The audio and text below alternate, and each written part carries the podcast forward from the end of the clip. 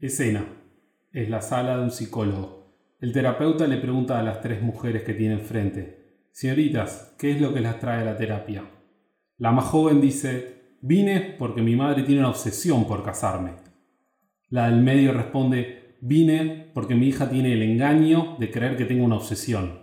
Y la mayor dice, vine porque me trajeron y no sé ni cómo llegar a casa. She was working in a bridal shop in Flushing, Queens, till her boyfriend kicked her out in one of those crushing scenes. What was she to do? Where was she to go? She was out on her fanny. So over the bridge from Flushing to the Sheffield's door, she was there to sell makeup, but the father saw more. She had style, she had flair, she was there. That's how she became the nanny. Who would have guessed that the girl we described was just exactly what the doctor prescribed? Now the father finds her beguiling. Watch out, CC. Smiling. Such wannabe. She's the lady in red when everybody else is wearing tan. The flashy girl from Flushing. The nanny named Fran. STAM, judaísmo y cultura pop.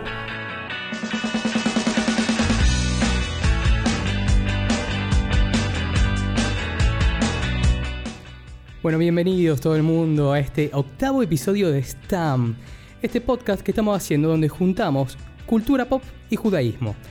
Hoy vamos a estar tratando un tema muy especial para muchos de los argentinos, sobre todo que le tenemos mucho cariño, que es La Niñera de Nani, una serie estadounidense muy famosa. Y bueno, el tema que nos lleva hoy en día con un invitado muy especial que ahora lo vamos a presentar. Primero, Uri, Gaby, ¿qué tal? ¿Cómo andan? Bueno, buenas tardes, buenas noches. eh, acá muy bien. Pensaba, pasamos de eh, grabar de, de fauda geopolítica y, todo el estrés a llegar a la niñera. Eh, bueno, así que va volando un poco el podcast y quién hubiese imaginado de tantos años creciendo viendo la niñera que iba a llegar un momento en pandemia, cuarentena y que estemos grabando este, este episodio.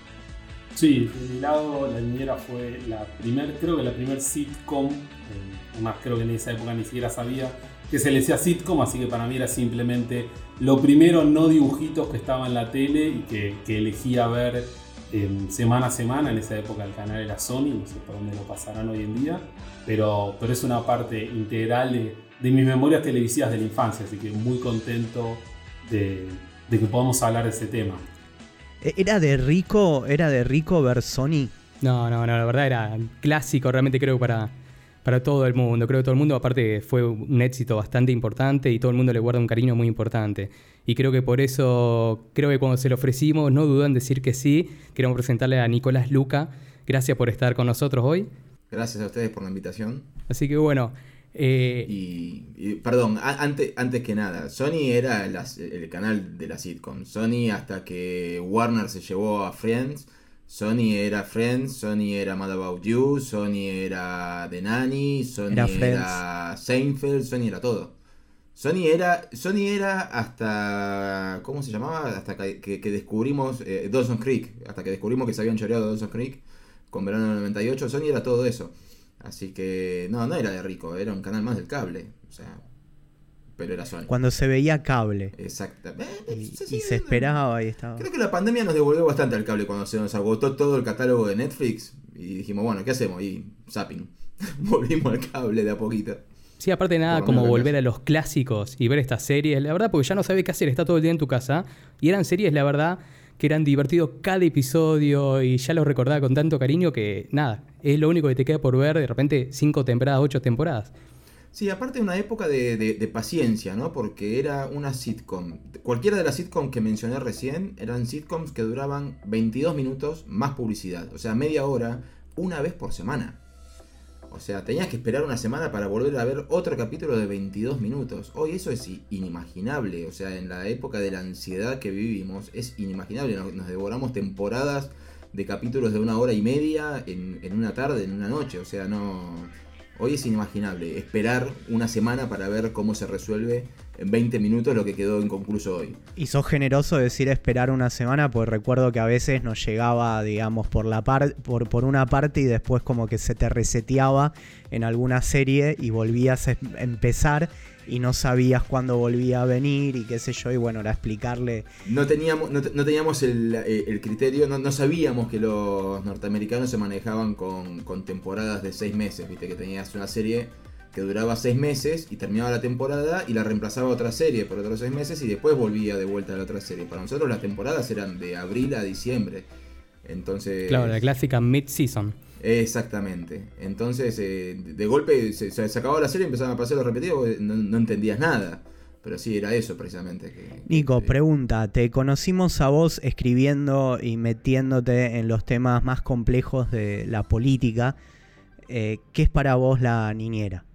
A ver, soy de la ciudad de Buenos Aires. eh, por lo cual lo, lo- primero que tenemos en la ciudad de Buenos Aires, primero, no, soy de. No, no- soy judío, no soy de la cole. eh, a pesar de tener un- una, dos bisabuelos que, que sí lo eran.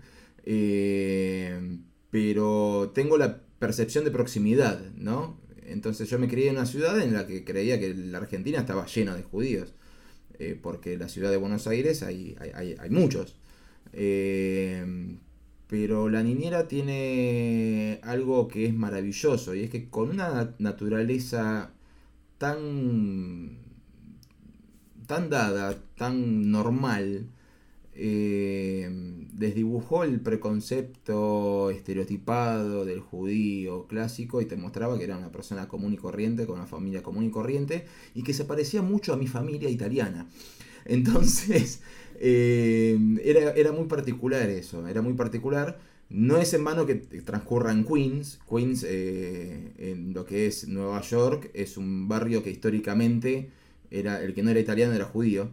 Entonces, de hecho, los primeros novios de Frank Fine eran todos tanos roñosos, así, rascas. eh, Sí, sí, el, el dueño Engominado, del negocio campera donde de ella cuero. trabaja y de Tal del cual, cual. digamos, en el piloto eh, Con el que arranca la echa y le, le rompe el matrimonio y está toda la canción, es en italiano. Es un Tano, tal cual, un Tano de Queens.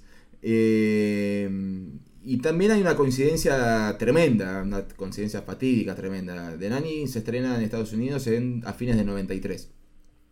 Y en Sony empieza a pasar seis meses después. O sea, esos seis meses que tardaban en hacer los doblajes y todo eso.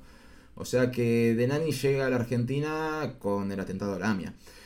O sea, fue algo raro, ¿no? Porque de golpe es como que el que no tenía alguna conexión con alguien judío, el atentado de la AMIA era un atentado. Eh, pero también era algo raro cómo se iba manejando. Yo era chico, yo tenía 12 años en el 94. Y, y de golpe la niñera era como que de nani, es algo que, que te lo mostraban tan natural. Y cuando empezás a escucharlo en inglés encima te empezás a dar cuenta de otras cosas, ¿no? Eh, que después calculo que lo hablaremos más adelante con el tema de las, de las adaptaciones que se hicieron. Eh, pero de Nani rompe muchos prejuicios. Primero que ella es clase media eh, casi suburbana, entre comillas, de, de- porque es de Nueva York, pero es del barrio de Queens, que es como ser de Buenos Aires, pero vivir en Lugano, que yo era de Lugano. Eh, o sea, sos clase media, pero no sos de, la, de, de Barrio Parque. Eh, que no sería clase Eh, media. en, este, eh, en esta gran eh, apertura que puede haber que es ser de clase media, era por lo menos para el estándar de vida neoyorquino, medio clase media baja, Tirando de tener abajo, que trabajar, esforzarte. Y Claro. vamos a hablar, buscar los grandes sales, las grandes liquidaciones que, que no bueno, podían vamos a empezar a romper los prejuicios entonces que teníamos los que no éramos de la cole. De golpe, sí, hay judíos pobres. Pe- Ese era el, el- ah, ¿Alguna vez viste un judío pobre? ¿Viste que te dice, "Ps, Sí, o sea, creo que nadie que sea millonario estaría trabajando en el 11. Pero, pero sí, empezaron a aparecer todas esas cosas y, y, fue una- eh, algo que te introdujo a toda la cultura y a mostrarte que muchas de las personas que vos admirabas eran de la cole. ¿Entendés? Eh, toda su romantización de por qué, la más chi- por, qué la más chiquita no quería ser amiga de la hija de Billy Joel. Y vos decís, no, porque Billy Joel es un gran partido, que aquello el otro, pa, pa, pa, pa, y ahí te enterás que Billy Joel era judío, es judío. Y así lleno, ¿no? De, de- de casos uno atrás de otro, más el tema de las clases sociales y la diferencia de países. El señor Sheffield no es norteamericano, es británico, multimillonario, productor teatral. Y su mayordomo, que no sé si sabían que el actor que hace de Niles mm, no es británico y todo el mundo pensaba que era británico por el acento, lo bien que le salía el acento. Eh, y, es fantástico, es fantástico. Sí, ahí, ahí lo que decís está súper interesante. En mi memoria, de Nani es el primer personaje judío. Y a ver, como bien dijiste, hay, muchos, y especialmente lo que es televisión, lo que es cine, está lleno de- de actores judíos y más. Creo que todos los que crecimos en la cual tenemos el recuerdo alguna vez nuestros padres diciendo, ah, mira, tal actor, ves, mira, lo busqué en los créditos y el apellido, viste, es, un Goldberg, es un Goldstein, es un día usted. Decir, ah, viste, era judío, pero generalmente el rol que hacían, especialmente en la televisión, no eran roles judíos. Es la primera vez que veo un personaje que no es solo, bueno, la actriz que hace de, em, de la niñera judía, sino el, el personaje es abierta y, y casi que em, llamativamente judía, con, que, que celebra las festividades judías, que usa expresiones en yiddish, que para mí era una cosa... O sea, yo crecí creciendo que el yiddish era, viste, esas expresiones eran cosas de, de mis abuelos nomás y, Sí, y de sí, nadie sí. más. Y de pronto el yiddish está en la televisión que miro, o sea, era como, como súper llamativo. Sí, bueno, hay un antecedente incluso en Estados Unidos de había un programa que venía de la radio, así que se imaginan de qué momento, ya venía como de los, de los 20, 30, que venía creo que era familia Goldblum, Goldblum, una cosa así, que después... Creo que los Goldberg. Y bueno, y venía y terminó siendo un programa de televisión en el 49 en Estados Unidos, pero no era como esto, algo de prime time y mostrando todas las características normales, vamos a decir así, digamos, del judío, presentarlo como algo normal y mostrar toda la tradición de esto. Había después otro antecedente, esto lo contó Fran Drescher en unas entrevistas, pero que el personaje que hacía de judío no era judío. Y eso es algo que cambia mucho con The Nanny, justamente Sí. lo que decís, Nico. Decís, de repente, en prime time es un judío que se presenta así con total normalidad y también, como decía, Totalmente. cómo era un judío que lo hacía. Sí, a mí en mi caso, eh, a ver, eh, después uno de adulto mirando para atrás y viendo uno, uno dimensiona todo esto. En mi caso, tal vez como recién decía Nico, o sea, yo tenía 10 años eh, cuando empezó la, la niñera, no sé eh, en qué momento la, la verdad no recuerdo, la empecé a ver, pero eh, uno naturaliza esas cosas de chico. Y quizás después dimensiona, wow, mirá qué impresionante, eh, hay un personaje eh, que es judío, lo que pasa y lo que está, pero de repente en ese momento se te da como, como algo natural. Y lo que sí encontramos con todo esto que se viene hablando es que, bueno, que Fran eh, recuerda cuando presentó a la CBS eh, el, el, eh, bueno, el modelo de presentar, digamos, eh, no me sale la palabra, como el, El demo, eh, ¿cómo se dice? El El, piloto. piloto. ahí está, el piloto, gracias. Eh, el piloto para presentar esto, eh, bueno, le dijeron todo bien, solo hay un problema, eh, ¿por qué no haces que la niñera sea italiana? Eh, y ella contó ahí en un podcast, quisimos invitarla acá también a- al podcast, no, no tuvimos por el momento respuesta. Eh, dijo que bueno, que ahí se plantó con Jutzpah, con este, eh, no sé, casi orgullo difícil de, de traducir y dijo no, tiene que ser tiene que ser judía y ahora con el diario del lunes, por más que veamos tantas similitudes entre lo tano, lo judío, eh, a mí me cuesta eh, haber imaginado que, No, que, totalmente. que la niñera hubiese sido italiana y todos los contenidos que, que venían al- alrededor, No. ¿no? Y aparte, el, el- el- el- el planteo tenía toda la lógica del mundo. Sí, Eh, sí, sí. A ver, hay algo que es eh, muy fuerte de la niñera, y es que, más allá del canal Sony, eh, es cuando Telefe compra los derechos, eh, y mucho antes de hacer la, reversión, me refiero cuando compra los derechos de la niñera original, doblada, eh, y empieza a pasar capítulos todos los días, ¿no? Cuando creo que fue en el año 97, ya tenía 3, 4 temporadas de Nani, entonces tenían material para pasar todos los días. Y, y en horario, no en prime time, en horario del prime time de los chicos. Entonces hay toda una generación, a diferencia de nuestros padres, eh, toda una generación de chicos no judíos que crecimos viendo con total normalidad eh, a una mujer judía, a una familia judía, y que a mí había situaciones que me, resultaban hilarantes porque eran situaciones que yo vivía en mi casa o que vivía con mis abuelos.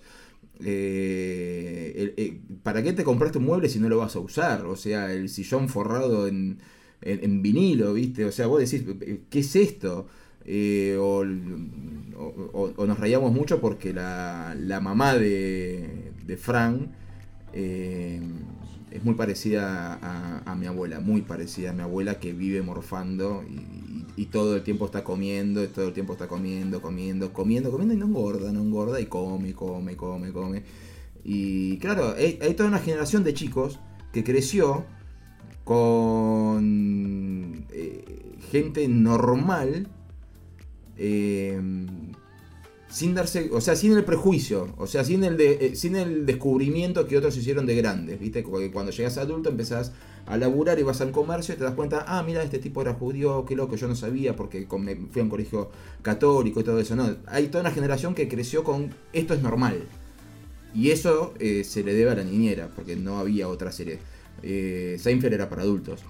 Después sí, llegó Friends y Friends también es, Friends es para adolescentes tardíos, jóvenes, eh, pero una serie apuntada a niños, porque la niñera tiene, toca, tiene muchos guiños para adultos, vos lo ves ahora y decís, ah, pa' qué zarpado, no me había dado cuenta de esto cuando era chico. Pero son guiños muy sutiles para adultos. La serie es una serie para toda la familia en la cual los niños crecen viendo como algo totalmente natural, algo que en otros países es natural, pero para nosotros no lo era. Claro, y la niñera era como este rol maternal de, bueno, eh, había salido un artículo hace poco en The New York Times como diciendo, bueno, nuestra generación millennial para nosotros era como nuestra niñera, o sea, se volvió referente, digamos, en un montón de valores y en un montón de cuestiones. Eh, y creo que ahí se, se volvió interesante ver en toda esa referencia y más allá de- del humor eh, y de lo que pasaba, empiezan a aparecer un montón de eh, elementos culturales judíos eh, ahí metidos y que vos decís, wow, interesante lo que, lo que aparece ahí. Yo no creo que... Sí, aparte es muy interesante, digamos que vos lo que decías, digamos, de que uno se sentía identificado propio, aunque no seas judío, si le sacás los títulos, si este es judío, uno lo puede tomar, digamos, para cualquiera. Yo veo mucha identificación, digamos, por ejemplo, en lo que es la cultura judía italiana. Está viendo, por ejemplo, datos sobre la inmigración judía e italiana en Estados Unidos, justamente en Queens, y la relación que tienen entre ellos. Y veía entrevistas, por ejemplo, a gente, digamos, de 80, 90 años y contaba de su juventud. Decía la buena relación que había entre los judíos y los italianos. Tonterías, pero que realmente hacía la buena relación. Por ejemplo, que había una, una emigración, por ejemplo, china muy importante. También en Nueva York. Una comunidad muy grande. Pero ellos tenían sus propias tiendas y se encerraban entre ellos, una sola comunidad. Los italianos tenían sus negocios, pero los judíos no, y muchos iban a los comercios italianos, y también de ahí salía una buena relación. Porque eran todos, muchos de, sobre todo judíos, muchos había de clase media baja, y eh, tenían mucho contacto con el resto de la sociedad. Así que también como los italianos, que mucha inmigración venía de que era de, de zonas eh, rurales, que fueron mucho para Estados Unidos, y empezaron, digamos, a ser pequeños trabajadores, pequeñas, pequeñas tiendas, y de ahí empezó una, una buena relación. Y creo que de ahí también salía de esto de decir que podía ser italiano o judío, por eso cuando plantearon el Sí. programa, que dijeron, bueno, que sea italiano, y que tenga una buena identificación, y bueno, ella dijo eh, judía, pero podía haber sido de la otra forma. Hay dos, dos relaciones eh, cinematográficas que se me vienen a la mente enseguida. Una es un clásico que nadie, nadie se da cuenta. Una de las familias eh, mafiosas del padrino es una familia judía, que no, no- no- no son italianos. Eh, y es clave en la trama del padrino encima, de una de esas familias, sobre todo en el padrino 2. Eh, y la otra es mucho más reciente, eh, de Green Book, la de Vigo Mortensen. O sea, el mejor italiano de la historia, los dos mejores italianos de la historia de del cine, uno lo hizo un hijo de franceses, Marlon Brando, y el otro lo hizo un noruego criado en el Chaco, eh, o dinamarqués. Y no fanático de. San Lorenzo. sí. Fanático de San Lorenzo. Eh, es mi tío Rocco. Es, ese- yo veía las películas y decía, no, es mi tío Rocco, no lo puedo creer, comiendo, fumando mientras come, limpiándose la mano en la, en la ropa. Eh, hay una escena que no, no es ningún spoiler porque no hace a la trama, pero bueno, la película es él que hace de chofer de un negro por el sur de los Estados Unidos en la década del 60. Todo puede salir mal. Y en un momento el negro se enoja y le dice a él que lo, eh, estaba discriminando. Y el tipo lo mira y le dice, ¿vos, qué te pesa que yo tengo algo contra... contra yo, yo no discrimino, le dice. Yo tengo más en común con los judíos de Queens que con estos blancos sureños.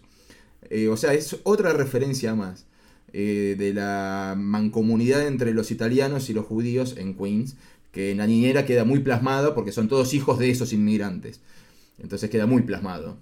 fueron juntos al colegio, se criaron juntos ya, entonces ya, ya es distinto. Sí, y yo lo veo mucho, o sea, es algo que obviamente me tocó aprender de grande, que es entender cuando uno habla de Estados Unidos de blanco en realidad, o especialmente más hace un par de décadas, blanco significa WASP, que es eh, White Anglo-Saxon Protestant, o sea, los blancos anglosajones, o sea, los descendientes, los inmigrantes Sí. de Inglaterra, de Alemania, digamos, del centro y norte de Europa, protestantes, que, que formaron los primeros inmigrantes que, que armaron a Estados Unidos. Y claro, todo el resto, incluyendo en inmigrantes italianos, irlandeses, griegos, judíos que llegaban del este de Europa, todos esos también eran los otros, digamos, por supuesto una experiencia completamente distinta Lo a la a la esclavitud de los afroamericanos, pero también eran los otros, también eran los que a veces no lo dejaban entrar a los clubes los fines de semana o que no les daban el banco un préstamo o que no los permitían vivir en ciertos barrios. Entonces hay una, hay una mirada del otro. Año 2020, principio de 2020, Antonio Banderas fue nominado como mejor actor de color. Claro. Antonio Banderas. Chicos, Bueno. Antonio Banderas. es- Si eso es de, sí, sí, sí, eso es de color. Eh, me gustaría traerle una pregunta a, a todos, porque, a ver, yo volviendo a, ver atrás, ¿qué les parece que tuvo tan eh, especial o, no sé, o, clave eh, la niñera para, bueno, una, una sitcom de seis temporadas que claramente podemos decir tenía buen humor, era inteligente, pero no es que era el- la obra de arte que podemos, o sea, no era el padrino, salvando la- las distancias para volverse un producto que acá desde Argentina nos marcó eh, a muchos de nosotros esta preadolescencia, eh, crecimos y a nivel mundial tuvo un impacto eh, tremendo. ¿Dó- ¿Dónde encontramos esta, esta clave de la niñera para, para volverse tan exitosa?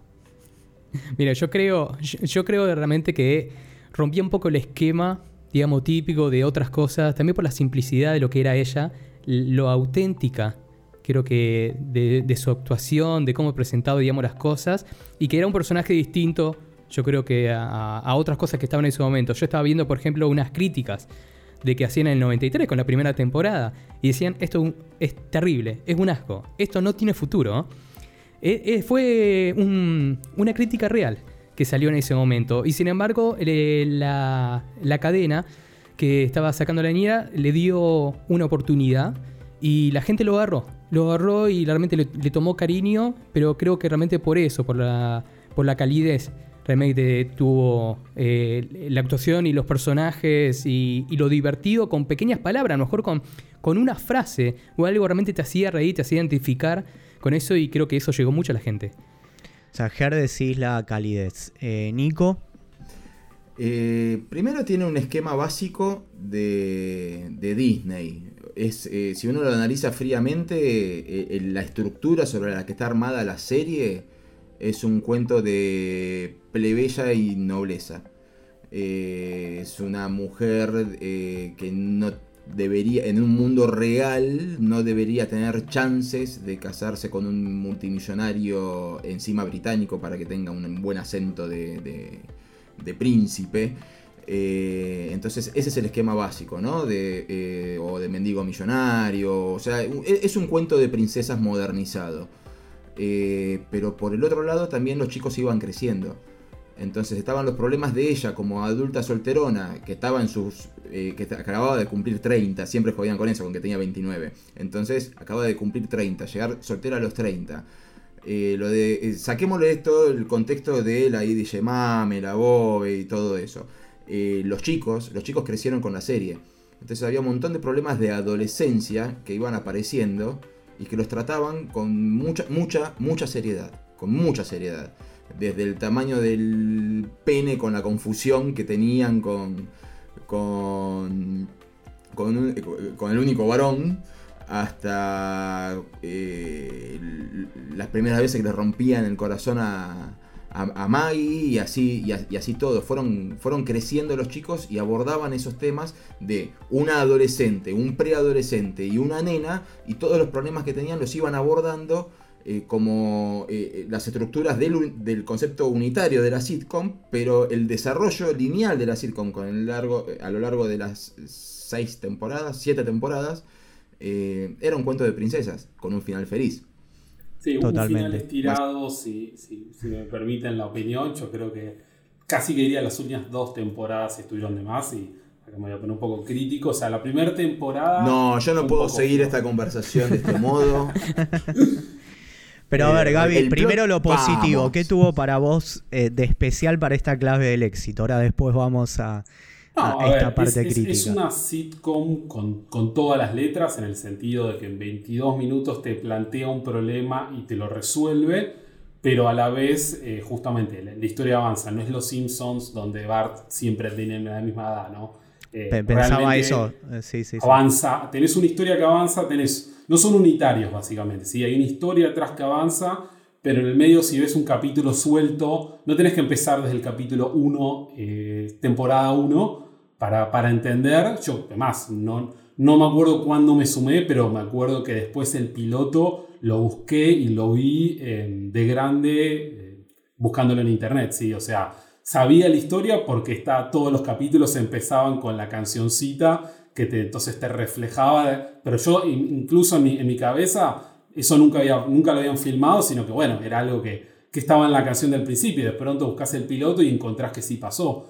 Entonces, em, es una serie que te podías sumar en cualquier momento y la entendías, también eran cosas bastante típicas, el mayordomo, siendo el chi- en fin, em, eran cosas entendibles, pero a la vez hay una historia que avanzaba y te enganchaba. Déjame agregar algo más que me había olvidado, que también fueron pioneros en algo que después Friends explotó mucho, que es eh, dividir a la opinión pública de la audiencia. En Friends todavía estamos discutiendo sobre si Ross le metió los cuernos o no a Rachel, si estaban, si, si estaban en un break o no. La niñera lo planteó de entrada, si estaba bien o no que ante la inminencia de un accidente de avión el señor Sheffield le haya dicho te amo a Frank y después se haya retirado lo dicho. Y eso fue lineal a lo largo de toda la serie y dividió a la audiencia. Lo mismo que pasó con Friends tan solo dos años después.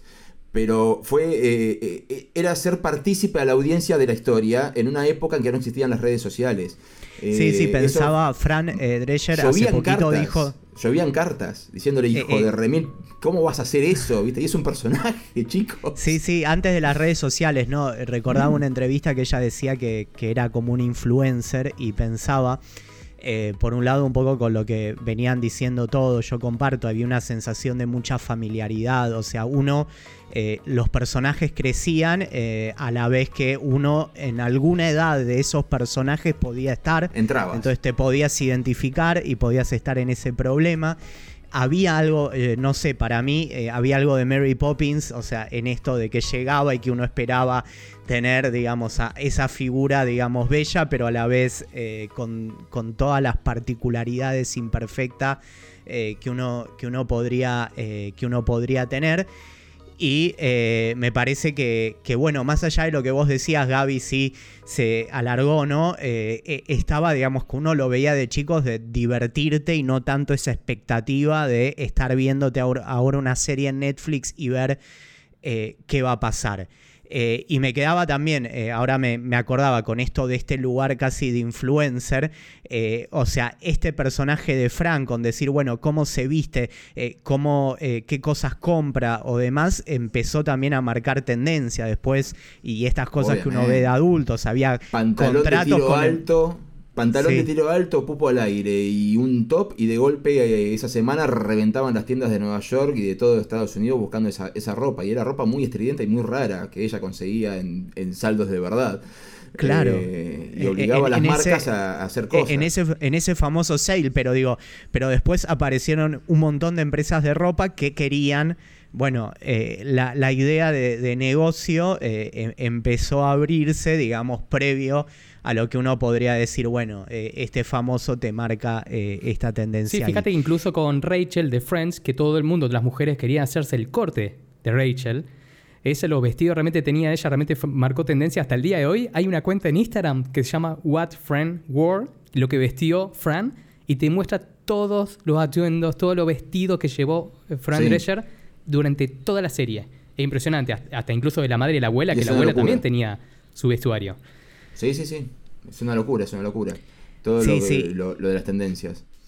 Eh, porque to- y cada uno, cada uno marcaba tendencia en lo suyo también, ¿eh? porque cada uno tenía Eh, la- la- los trajes del señor Sheffield, los trajes de, de- de Max Sheffield también eran eh, generaban tendencia porque el norteamericano no es mucho de se- seamos honestos no es, no es- no es muy elegante a la hora de elegir un traje común y corriente de golpe tenías a un british vistiéndose como a lo british y también generó un montón de tendencia y hubo un montón de marcas que le empezó a ir mucho mejor en la venta de sus trajes gracias a la serie Está, está bueno este dato. Segunda pregunta que quería eh, traer acá. ¿Les parece si recordamos un poquito alguna referencia judaica ahí jugada que ustedes recuerden? Vos, Gaby, eh, iniciaste este episodio con eh, la escena de la visita al eh, psicoanalista.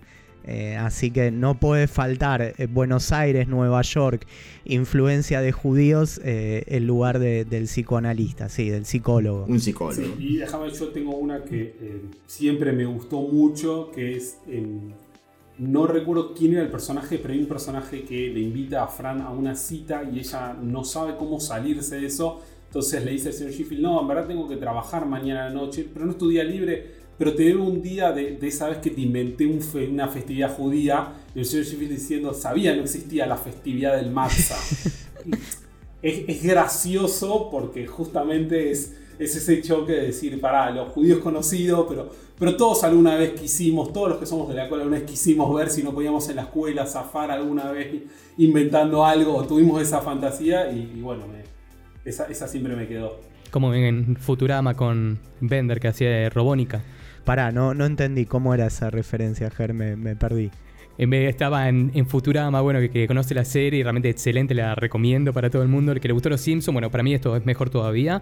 Eh, y estaba el robot Bender, entonces se había inventado una festividad que en vez de Hanukkah era Robónuca. Ok, ok, fuer- fuerte que, que superó a, lo- a los Simpsons.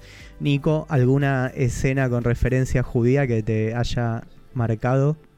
Eh, bueno, yo aprendí mucho de la colectividad gracias a la serie. Yo aprendí eh, primero las festividades.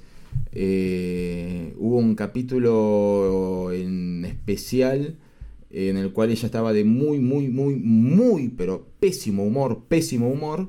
Y eh, al, punto que Sheffield, en una actitud eh, que hoy sería considerada machista, comenta que, que- le comenta a Niles, me parece que por ahí está con su periodo, qué sé yo, y, y Niles lo mira y le dice, no, está ayunando. tenía un humor, Claro. porque claro, vivía morfando, ¿viste? Y de golpe tenía que ayunar y, y estaba, pero que, que- que le, le gritaba a todo el mundo, le gritaba a todo el mundo. Y, y ahí aprendí que hay, porque yo tenía entendido que eh, en todas las fiestas judías se morfaba a lo loco, y no, Eh, en algunas no. Y- Bueno, en realidad en Kippur se morfaba lo loco antes Y y, después. y después. eh, y, y después, porque Claro. eh, a- a- uno, uno está con la culpa de cómo comer todo para aguantar 25 horas y después 25 horas decir disfrutar eh, esa, esa comida.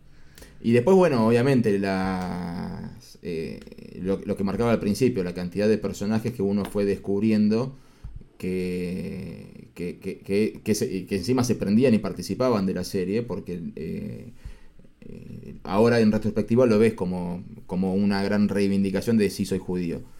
Eh, llegó un momento que el desfile de, invitados, sobre todo en las últimas dos, tres temporadas, que Gabriel desprecia de una forma totalmente aberrante, empezó a haber un desfile, un desfile, pero era un desfile permanente, eh, que de golpe parecía que la serie era la serie de- de- de- de- del orgullo de- de- del artista judío, ¿no?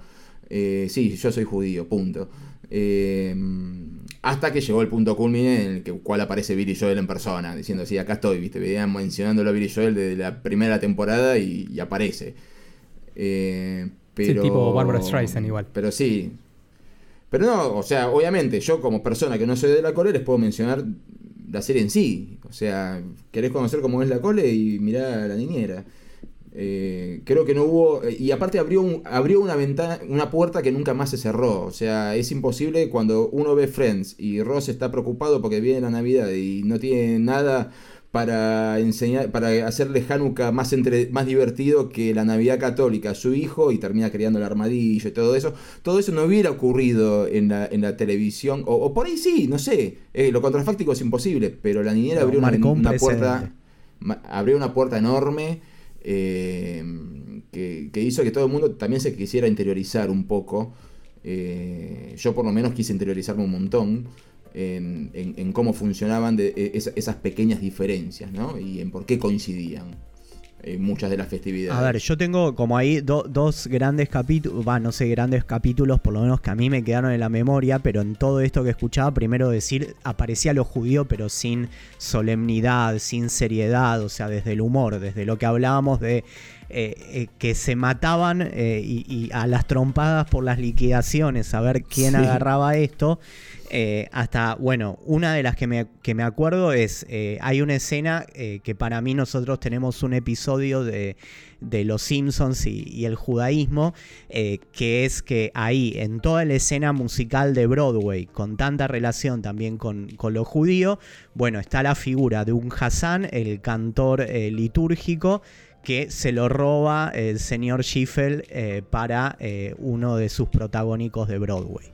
Bueno, El Sí. cantor de jazz, ahí como, como gran película, digamos, clásica, retomada, digamos, en Los Simpsons con, con la figura de Krusty, y, esta idea, digamos, también de mostrar eh, la sinagoga, eh, no como el lugar sagrado, sino como el lugar que se iba eh, a generar, hay una palabra que nosotros usamos en la comunidad, yajnerío, el chusmerío, ¿sí? De- de hablar de lo que le pasó al otro, de lo que está, de quién es, eh, y el Hassan casi como figura artística y no simplemente como esto de lo solemne que se va. El otro capítulo que por lo menos supongo que mi adolescencia me marcó es la idea de que el kibutz es el lugar de la libertad y el debut sexual, ¿sí? Y que por eso eh, la hija mayor, eh, bueno, quería irse al kibutz. Y para mí lo gracioso es como decir claramente eh, lo que después terminó adoptando eh, la niñera como sus propias hijas, que no eran sus hijas, bueno, se vuelven culturalmente eh, judías en todo esto y, y querían ir al, al kibutz por esto. eh, a ver cómo era la, la historia que recordábamos antes, a, a recolectar naranjas, pero a tener, bueno, eh, sí, la, la iniciación. Bueno, hay un, hay un capítulo para Sí, mí sí, que es muy importante. Creo que no hay serie que no trate de algo de judíos que no tenga esto presente que la cena de Pesas, de la Pascua judía. Ellos tienen un capítulo donde se quedan encerrados, digamos, por la nieve. Están creo que era este, que estaban ahí encerrados. Pasaban eh, Pesas junto con la familia, con la madre de Fran. Y hay una parte que realmente es- para mí me marcó, es tan graciosa porque todo el mundo después quiere y te pide, lo que no sos judío, te piden ir a esta cena porque no pueden creer la cantidad de comida que hay presente, cómo se come esa noche. Nico, ya te voy a invitar en alguna, no, seguramente. ya he ido, ya, ya he ido. Ah, ya bueno, he viste, ido. bueno, viste que, lo que que, no es la, sea, la que no sea comida. virtual, eh, que no sea Lo que más, lo que No, más- no, la, primera puteada que metí por la cuarentena este año fue cuando se acercó la cena de pesas que dije me la pierdo, me la pierdo y la Y reputa sí. madre. Y están todos, yo me acuerdo en el episodio este, están de repente, tanto comen, que esto es típico, te vas al sillón, tiene que haber sillón al lado de la mesa porque tanto comes, te va a tirar, está que te desabrocha el pantalón, de repente dice, che, me entra algo dulce, bueno, vamos, vamos a lo dulce, ahí, ahí ya está, tenés para un lugarcito más. Y esto pasa en la vida real, pasa en el judío y todo el mundo te pide en esta cena porque quieren vivir eso. Eso para mí es el resumen de, de los judíos y la relación, digamos, con todo el mundo. Todo el mundo quiere estar en esa cena. Sí. La el, el- el- el último detalle era que la, la mejor amiga de, de Fran es una eh, hija de italianos. O Sí, sea, Val, es Val Torielo. Eh, y, y- también, viste, era como que. No me acuerdo en qué temporada era, pero que, que tenía el, arreglo de decir: No, pero ¿cómo no, eh, ¿cómo no me vas a invitar ahora? eh, si yo te había invitado a. creo- no me acuerdo a, qué festividad lo había invitado Fran. Y estaba enojada porque Val decía, no, pero no, mañana no puedo salir porque es, eh, es Navidad. Le dice, ¿cómo que ya es Navidad y no me invitaste? Pero es, como que se arreglaban para encontrarse a, morfar, básicamente. Pero, pero sí, era, era hermoso. Y van viéndole la, la- pata argentina. Como sabemos, hubo, hubo repeticiones, más bien repeticiones, adaptaciones de la niñera en varios países del mundo. Pero de todos los que estuve buscando, o sea, hubo más allá de acá, en Chile, en Ecuador, en Grecia, en Indonesia, en Italia, en México, en Polonia, en Rusia, en Turquía. Turquía, pero de sí. todos esos me puse a buscar, a ver por el nombre y eso. Y la única que aclara de que el personaje es judío y que le sigue haciendo comentario de eso, que el personaje es Florencia Finkel, eh, el personaje de Florencia Peña, es acá en Argentina. Como que en, en todos los otros lugares, bueno, sí, es esta historia, lo que decíamos, digamos, el, digamos la, la persona de orígenes más humildes y, y el hombre eh, rico y, y poderoso. Pero no tiene eh, ninguno de los chistes, está bien. No sé cómo serían los chistes en en Turquía, no sé cómo se los tomarían, pero no, en ninguna de las otras adaptaciones encontré em, que lo hicieran. ¿sí? Incluso encontré que en Italia, la verdad no llegué a verlo, pero está el capítulo del kibutz, pero supuestamente sin mencionar el judío. Entonces, Sí, no sé. supuestamente Ah, mira. es judía, eh, italiana, perdón. El de Italia creo que lo hacen como si ella fuera italiana, que está en Nueva York. Claro, yo encontré eh, en Rusia, que fue los lugares con más éxito, que era ucraniana, eh, como para poner como que cada uno pensó la, adaptación cultural, eh, tirando esto, a ver, sin tener el mayor de los recuerdos, la- las sensaciones que, que fue raro la adaptación acá en Argentina, porque ya estaba muy instalado, o sea, no es que una cosa es que te llegue un producto que ya cono- eh, que no conoces y decís, uy, qué bueno y se adapta acá, y otra cosa es que ya conociste a la niñera, la niñera era la nana Fine y te quieran poner a, a Florencia Peña o a Boy Olmi eh, adaptado, es como Mira, yo estaba parecía pensando. fake, sí. Cuando, cuando, cuando Ger me invita, no- no- no- nos pusimos a charlar y en un momento me menciona el tema de la niñera argentina y me empezó a subir así la acidez del estómago. Eh, todo lo que estaba mal se hizo. Eh, está bien, yo entiendo que el rating manda y el rating le fue muy bien, terminó con un rating global que fue, que fue muy positivo para la época y todo. Pero todo lo que no debería hacerse una adaptación se hizo. Primero, eh, la protagonista no es judía. No hay, no hay actrices judías en Argentina. No hay comediantes judías en Argentina. Me están jodiendo. ¿viste? Tiene que ser Florencia Peña. Eh, no, por- no tengo nada contra Florencia Peña, pero o sea, partamos de cuál es la esencia, la quinta esencia de la serie. Ya está, ya la rompimos. No, la además otra- hay actrices no judías que pueden llevar mucho mejor ese, ese papel que, que- que Florencia Peña. Que... Tiene que ser, la actriz tiene que ser judía. Segundo, eh, eh, la otra pata eh, era el tema de que el señor Schiffer había muchas cosas que no entendía de Estados Unidos porque no era norteamericano. No podían buscar un gallego, un millonario español, no, tenía que ser un Iraola de Barrio Parque, ¿viste? Y, y después eh, vuelvo al, principio, ¿no? Y me- a mí me, me jode mucho tener que aclarar, como bien marcaste vos, eh, que es judía, ¿no? Hay que aclarar que es judía y, y aparte de que estaba sobreactuado, mal hecho y el, el otro agravante, serio, serio agravante, es que todavía estaba al aire, estaban pasando las repeticiones. Y un día dejaron de pasar las repeticiones y se enchufaron a Ferencia Peña de Boy Olmi.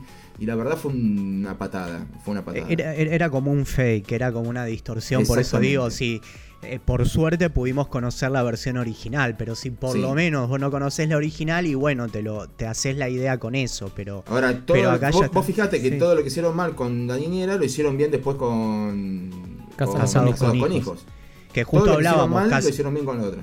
Claro, Casados con Hijos se instaló acá, pero entiendo también Casados con Hijos, si bien era algo acá conocido, no había llegado a, a nuestra No. cultura, No. digamos, eh, en el lugar de, de la niñera. Entonces es como decir, bueno, El secreto de sus ojos se hizo una adaptación en Estados Unidos con otro nombre. Pero si ya, claro, si ya conocés vos eh, la versión original, no tenés necesidad.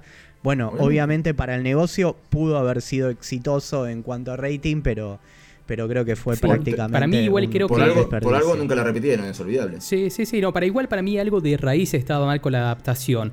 Eh, que va por a mí el hecho, digamos, de las inmigraciones, digamos, de cada lugar, digamos, y la cultura, cómo está inserta, inserta, digamos, el judaísmo de cada uno. En Estados Unidos Sí. está muy inserto, digamos, el tema de- del judaísmo. La cultura judía es muy, en parte, digamos, de, de la cultura, digamos, norteamericana, que en su momento, con todas las inmigraciones, cada uno guardaba su cultura siendo estadounidense. Digamos, quería ser parte, Te- pero te, mantenía te suyo. discuto, Ger. eh, a, a ver, para mí una cosa es el universo en New York y otra cosa en el resto de los Estados Totalmente. Unidos. Pero fíjate la mayoría eh, y todo lo claro. que es de los medios, digamos, mete cosas judías y te digo que una buena parte, quiera o no, entiende algunas cosas. Acá no, acá se trató con cada, digamos, inmigración en Argentina de sacar, hacer un estándar, decía acá el argentino, sacar y que cada uno se guarde adentro, digamos, su eh, grupo, se guarde la cultura y no hacerlo. Entonces no estaba tan inmerso la cultura judía como para hacer una serie sobre judío y tratar de meter chistes. Por eso para mí, de raíz, ya venía mal. Te, te- te agrego algo, Ger, porque eh, yo, yo creo que el argentino eh, no, no cuida su cultura y es muy olvidadizo. Muy olvidadizo. Y, le re- y partiendo de la base que hacemos todo mal, ¿no? Le reclamamos determinadas conductas a personas que no nos deben nada. eh, qué sé yo, que Richards en Londres puede salir a la calle y nadie y pasea por Oxford Street sin que nadie le diga nada. Y acá Charlie se tiene que tomar un taxi para ir del departamento de Coronel Díaz a la disquería que queda a tres cuadras. Y se le pide explicaciones y por qué se tiró de un balcón y por qué tomaba tanta merca y todo eso. Y en otros países no pasa, se los cuida por, por, por lo que dan, por lo que hacen, por su rol en la sociedad. Y acá somos muy olvidadizos. Acá nosotros tuvimos Vientos de Agua y ya quedó en el olvido. Y Vientos de Agua es una serie que te muestra así, pasó todo esto, ¿viste? O, o en la ciudad de Buenos Aires al principio del siglo XX, uno de cada dos, uno de cada dos era inmigrante. Uno de cada dos. O nos sentimos que está lleno de venezolanos. No, uno de cada dos. Uno era argentino, el otro no. Y de esos, de esa mitad, el, el 30% nada más venía de España. Eso quiere decir que el 70% no hablaba castellano. O sea, es, eh, y, y nos, y nos vamos olvidando. Nos Pero olvidamos, no- no vayamos lejos, A nivel cultural nos olvida- pero, pero pará, a nivel cultural nos hemos olvidado de vientos de agua, ponele. Pero también a nivel cultural nos hemos olvidado de. de a ver eh, de un montón de cosas que tenían influencias eh, culturales y que las tiramos, a, la- la- las tiramos a la basura, ¿viste? O sea, no, no, no, no cuenta más, ¿viste? O sea, no, no, nadie se pregunta de dónde... Está bien, hay que construir un ser nacional, pero vos fíjate que nosotros somos todos argentinos, listo. Eh, en Estados Unidos está el ítalo-americano. No es americano, es ítalo-americano, aunque ya lleven seis generaciones. ¿Entendés? Es como que acá también eh, la inmigración judía en Argentina fue tan fuerte que de hecho es el país de habla hispana con mayor cantidad de judíos en el mundo. eh, y el séptimo en el mundo en cantidad de presencia de judíos y el tercero de América. Bien, Estados Unidos, Canadá, Argentina. Eh, pero acá todo se ha ocultado, toda la cultura se ha ocultado y el argentino es muy prejuicioso, sigue siendo muy prejuicioso hacia el judío, lo sigue siendo, lo sigue siendo lamentablemente. Y aparte, mira, te- eh, lo último que te tiro, un detalle histórico como para que eh, contribuyera a lo que vos marcabas de Estados Unidos. Eh, cuando fue la semana trágica, cuando ocurrió el único programa de, de este lado del Atlántico, eh, ocurrió en la ciudad de Buenos Aires en 1919, acá a pocas cuadras de mi casa, cuando hicieron una masacre de judíos en lo que hoy es el 11. Eh, los únicos datos con los que hoy contamos para saber cuántos judíos aproximadamente murieron en, en esas semanas eh, los, pro- los proporcionó la embajada de los Estados Unidos, porque el gobierno argentino no los contaba. Mira. Así que partiendo de esas bases, eh, es lógico que 80 años después descubramos cómo funciona mi vecino, cómo funciona la, familia de mi vecino, gracias a una serie que Tremendo. viene de Nueva York. Tremendo. Eh, ¿Saben, chicos, cuál es una de las preguntas que encontré más buscadas acerca de la niñera en Google? ¿Cuál? A ver. Si la voz de la nana Fine era realmente así Real. o era impostada. Respuesta. No, era así. Era así.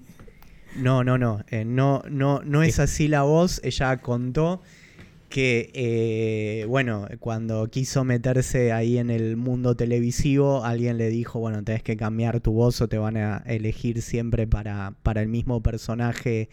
eh, bueno, de, de- no sé, le, le decían en una expresión de slut eh, o de hooker, eh, prostituta eh, ahí en inglés, eh, y eso el ejercicio de la voz, pero yo por lo menos con lo que me quedaba con esto de la voz, cuánto, eh, bueno, y, por eso digo, tan difícil esa adaptación, porque vos ves a Florencia Peña cambiando la voz y vos decís qué hace, pero la conocimos a la, a la, Nana Fine de, de esa manera.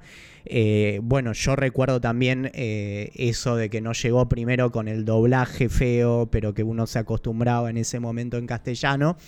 Eh, y que después estaba y alguien decía, bueno, puede tener alguien realmente eh, esa voz, pero bueno, quedó cuánto de, por lo menos yo me pregunto, cuánto de esa voz tiene que ver con la, con la mujer judía de, de promedio, obviamente es exagerado, eh, pero bueno, una de las cosas que, que nos quedaron ahí marcadas. Bueno, ahí yo no puedo participar. ¿Viste? Que no, a, yo no a mí, a, a mí me, me que, a mí, y bueno, yo también crecí y me marcó, pero hay algo para mí, sí, de, de ese tipo de mujer, de obviamente generalizaciones que nos pueden matar por todos los prejuicios, pero que quedó con ese tipo de, de voz, digamos, de. Che, fíjate No que le sé. sirvió, mira, a Fran, sabe que yo estaba buscando de Drescher y tuvo varios personajes, digamos, varias actuaciones pequeñas, pero muchas películas encima, cosas importantes, yo no tenía ni idea, creo que nadie la recuerda. Por ejemplo, ella estuvo en la película Saturday Night Fever La homenajean en la o serie. en la película This is Spinal Tap. Sí, sí, sí. Ella fue parte de esas Wow. películas y creo que nadie la recuerda. Hay, de esos una, pequeños- hay, hay un capítulo de, de The Nanny en el que terminan haciendo el baile de, de Sí. Saturday Night Fever. Eh, y claro, yo ahí es cuando todo el mundo dijo, pero ¿por qué están homenajeando? ¿Qué, ¿Qué carajo tiene que ver con la serie? Y ahí es cuando uno después ve que encima es una película bastante pesada, pero que transcurre en Queens, casualmente. Eh, John Sí. Travolta hace italiano en Queens. Y sí, ella era una de sus pretendientes. Tremendo. Exacto. Era una de sus Tre- pretendientes. tremendo. Hab- hablando de la voz, eh, dato, otro dato curioso, eh, ella pone la voz, eh, y esto es sumándonos a, a la cultura pop, eh, en un capítulo de Los Simpsons, Sí. donde, eh, a ver si Nico sabes cuál, a los chicos se los conté antes. No, no, la, la- la verdad no recuerdo bien cuál, pero sí me acuerdo que había participado de los Simpsons en, eh, eh, en- en- en los primeros Simpsons. Eh, en el sí, no, en no. Los Simpsons que podemos decir que todavía eran eh, destacables, No nos metamos con los Simpsons, por ¿Viste? favor. No, no, hicimos, hicimos nuestro homenaje a los Simpsons claramente acá, fanas de los Simpsons, pero de, de- de la, la versión, podemos decir, original. Eh, bueno, aparece en uno de los capítulos de La Casa del Terror, donde eh, narran el- la historia del golem. Y eh, hace una voz femenina Tenés de el golem acá, bueno, la Nana Fine. Y eh, bueno, creo que queda claro, eh, por lo menos nosotros decir que, que, bueno, que la niñera se volvió un elemento de la cultura pop, eh, por lo menos en el mundo occidental y hasta fuera de lo que podríamos poner eh, de- del mundo occidental. Absolutamente. Ya que entramos en la parte de, de datos curiosos, eh, casi no mencionamos a Silvia, a la mamá, que tiene eh, un rol en, fuerte, en, aparece en casi todos los capítulos de todas las temporadas. Hace poco la volví a ver a la actriz y tuve que buscar a- para estar seguro que era, y era, hace de la mamá de Adam Sandler en la película de Do Over, ya que hace un par de capítulos estuvimos hablando sobre Adam Sandler acá en el podcast. Eh, el que no lo escuchó puede ir a buscarlo. Eh, nos, faltó, nos faltó comentar esa película de Do Over. Y me puse a buscar un poco sobre em, la persona, se llama René eh, Weber, se casó y tomó el nombre de René Taylor. Y em, ella considera que hizo su debut profesional como adolescente en un desfile de Purim en el Madison Square Garden. Purim es una, una festividad judía donde solemos em, disfrazarnos. Bueno, por lo visto, eh, hace ya varias décadas se hacía en el Madison Square Garden un desfile de Purim. Y, y bueno, ahí fue que empezó su, su vida de actriz, en la que nos dejó el, el rol de, de Silvia. Antes del coronavirus, ¿no? Bastantes Tiene-. Más cerca, más cerca de la influenza de 1918, te diría, que del coronavirus. Vos, vos sabés que eh, me, eh, me había puesto a pensar porque yo hace un, hace- no, no hace mucho tiempo había escrito, que después terminó siendo un podcast también, eh, sobre la, la importancia de, de la serie Friends para hacer el, el traspaso generacional entre la generación X y, los millennials. Eh, y, me había, me había olvidado, ¿no? Que todo lo que, lo- lo- lo que pensé en estos días sobre la niñera, que la niñera también es, es- es crucial, porque la niñera empieza en el año 94 y termina en el 99. Y cuando termina en el 99, la hija mayor de ellos eh, ya termina la secundaria. Y, y sí, es, es- son, es el surgimiento de la generación millennial eh, y la generación X diciendo, bueno, hasta acá llegamos, hasta acá llegó nuestra juventud, ahora el mundo es de ustedes y el mundo se hizo pija dos años después, ¿no? Pero eh, sí, para todo el mundo. Acá fue el caos del 2001 y Estados Unidos tuvieron problemas un poquito más graves. Pero, pero sí, generacionalmente también. Es, es, una serie que marca el fin de una generación, de la juventud de una generación y el inicio de otra, eh, desde niños. Y que después continúa con Friends como jóvenes y, y después, bueno, eh, hubo, ya que hablamos de curiosidades, más, más allá de que ya les marqué que Niles no es británico, eh, fue muy fuerte cuando, eh, tan solo seis años después de terminado La Niñera, eh, no sé si recuerdan que cuando estaba La Niñera todavía estaba al aire X-Files en Fox. El X-Files original, no la, la temporada que hicieron hace, hace poco. Eh, fue muy fuerte ver a David Duchovny teniendo una escena de, sexo con, con Madeline Sima que seis años antes era la menor de, de la niñera. Eh, eso fue, creo que fue una provocación muy fuerte en Californication y, le hicieron pagar el precio. Pero... Pero bueno, básicamente sí, es, es- es- es el fin de una época. O sea, es, es la segunda mitad de los 90. La niñera es la segunda mitad de los 90. Eh, para el mundo. Sí, sí, quienes crecimos eh, empezando, por eso digo, la preadolescencia, menemismo, nove- 90 Sí. acá. eh, la niñera, y yo digo, no, me pidan razones, eh, es, también para mí, es parte de, de todo ese menemismo con todo, con, con todas estas contradicciones que, que había todos estos 90. Eh, me, quedaba pensando un poco como para cerrar, eh, por Mager que vos decías, bueno, eh, Fran Drescher pudo hacer otros, otros personajes y otras participaciones, bueno, para nosotros no, no hay, no, no hubo reemplazo a su personaje de, de la Nana Fine. No, no, no, no, uno no, no puede concebir, o sea, como hay personajes que, eh, actores que lograron, bueno, eh, tener esa versatilidad, hacer grandes cosas, bueno, creo que para nosotros y para tantas generaciones en el mundo quedó impregnada con esto. Quizás nos sorprende. Sí, ella tampoco renegó de no, eso. totalmente. Creo que tampoco renegó. Sí, eh, sí, para sí, ella sí, ella, ella lo dice, es parte y más cuando hablan de ¿no? decir, bueno, a ver, juntamos de vuelta a la gente y siempre aprovecha ese personaje que incluso sacó hasta una película de la niñera, obviamente nada que ver con la serie, pero siempre dando vuelta. Es un personaje Sí, muy sí, querido por ella, creo que la marcó muchísimo y a la, la cultura en general, a nosotros marcó muchísimo, creo que por eso eh, lo estamos haciendo con este episodio. Sí, yo encontré eh, que Fran Drescher hicieron como un rejunte virtual en abril por época de coronavirus, así que bueno, no todo es tan malo en esta época de coronavirus. Eh, es, rara, es raro verla físicamente de otra manera, o como el dato que vos tirabas, Nico, ahí de, X-Files, pero bueno, está bueno decir que para nosotros marcó una época. Sí, me hiciste, me, me hiciste ver la niñera de vuelta a los 38 años, lo disfruté un montón. Sí, sí, sí. no, Ok. no, aparte son inoxidables todos los capítulos. Y, y, y nada, básicamente dejar en, en claro eso, ¿no? Que es una serie que destrozó el estereotipo del judío y, y sin hacerlo adrede, ¿no? O sea, sin hacerlo exagerado, sin decir, no, nosotros no somos esto, no. De forma natural eh, lo destrozó, se acabó el estereotipo del judío eh, con la niñera y, de golpe me di cuenta que eh, más allá de la religión tenía tanto en común con la colectividad, mi familia, tanto, tanto, tanto en común.